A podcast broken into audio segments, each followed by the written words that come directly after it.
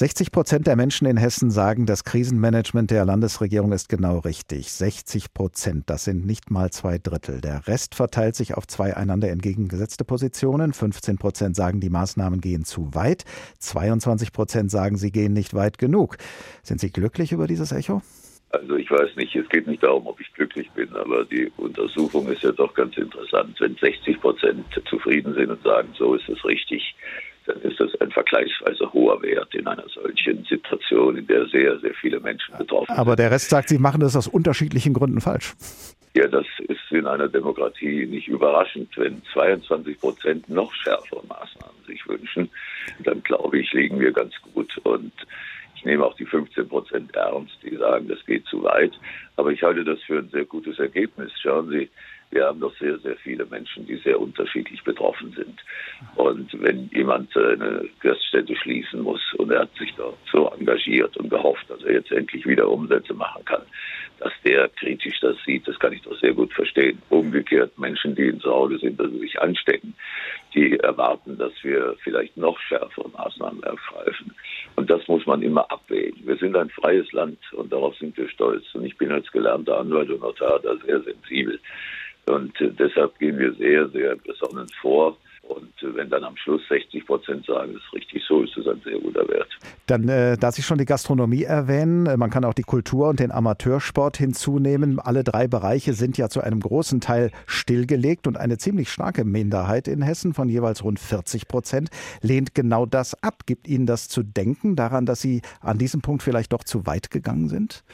Man muss das immer sehr ernst nehmen. Warum haben wir das gemacht? Und das darf man nie vergessen wenn uns das Robert-Koch-Institut mitteilt, dass wir 80 Prozent der Infektionen nicht mehr nachverfolgen können, dann ist die einzige Maßnahme, die hilft, und die hilft, unser Gesundheitssystem zu vermeiden, dass wir das überlasten am Ende, dass wir die Menschen nicht mehr behandeln können, dann müssen sie die Kontakte unterbrechen. Dann kommt es nicht darauf an, ob jemand ein gutes Hygienekonzept hat, sondern sie müssen die Kontakte unterbrechen. Und da, wo die meisten Menschen zusammenkommen, dort müssen sie unterbrechen.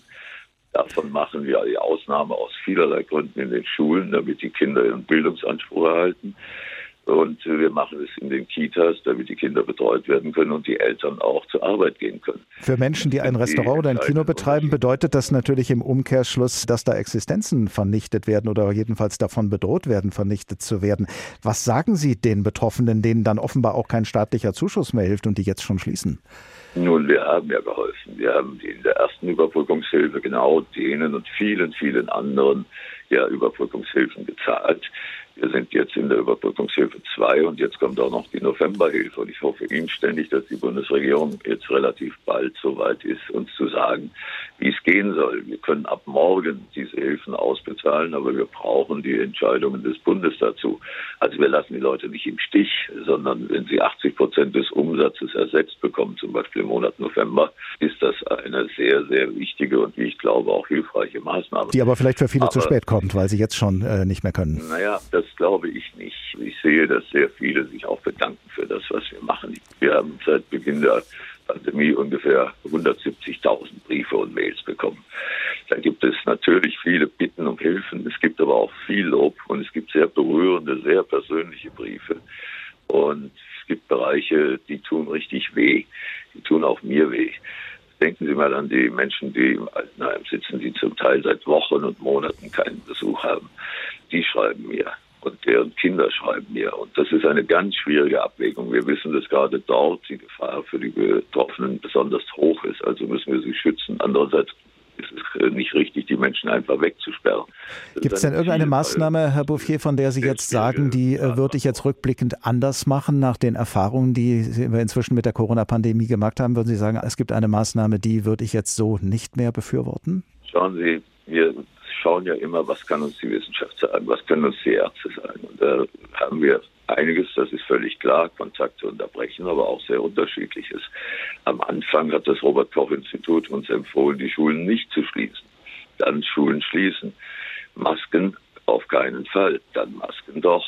Und der Klassiker war, das würde ich heute nicht mehr so machen, man sollte insbesondere ganz schnell die Kitas schließen, weil das die Superspreader sein. Da hat man nachher sich doch darauf verständigt, dass wir dort ein sehr geringes Geschehen haben Und äh, das hat viele Menschen sehr, sehr belastet. Viele Eltern, die nicht wussten, wie ihre Kinder betreut werden können und ähnliches mehr. Das würde ich heute anders machen. Aber es war gestützt auf dem, was uns die Wissenschaft gesagt hat. Das ist kein Vorwurf an die Wissenschaft, sondern es ist eben die Situation einer Pandemie, wie wir sie noch nie hatten. Es gibt keine Vorbilder. Also insofern, sicher kann man das ein oder andere rückblickend äh, kritisch sehen. Das würde ich ändern. Im Großen und Ganzen, glaube ich, waren die Maßnahmen angemessen ja auch die Zustimmung der Bevölkerung. Noch kurz zum Schluss, Herr Bouffier, wenn Sie sich das nächste Mal mit Ihren Kolleginnen und Kollegen aus den anderen Bundesländern und mit der Bundeskanzlerin treffen, werden Sie dann für Lockerungen im Dezember votieren? Das kann man heute noch nicht sagen. Die Maßnahmen, die wir getroffen haben, sind jetzt genau mal zehn Tage. Und wir müssen mindestens zwei Wochen mal sehen, wie die Zahlen sich entwickeln. Und das Maß aller Dinge ist für mich, wie verhindern wir, dass wir in den Krankenhäusern die Menschen nicht mehr angemessen behandeln können? Äh, in allen Ländern um uns herum, in ganz Europa, gibt es Ausgangssperren, sind alle Läden zu. Viel härtere Maßnahmen als bei uns. Trotzdem werden wir darüber zu sprechen haben, aber ich kann im Moment das noch nicht sagen. Wir wollen uns am Wochenende mit den Zahlen auseinandersetzen und werden das sehr sorgfältig abwägen.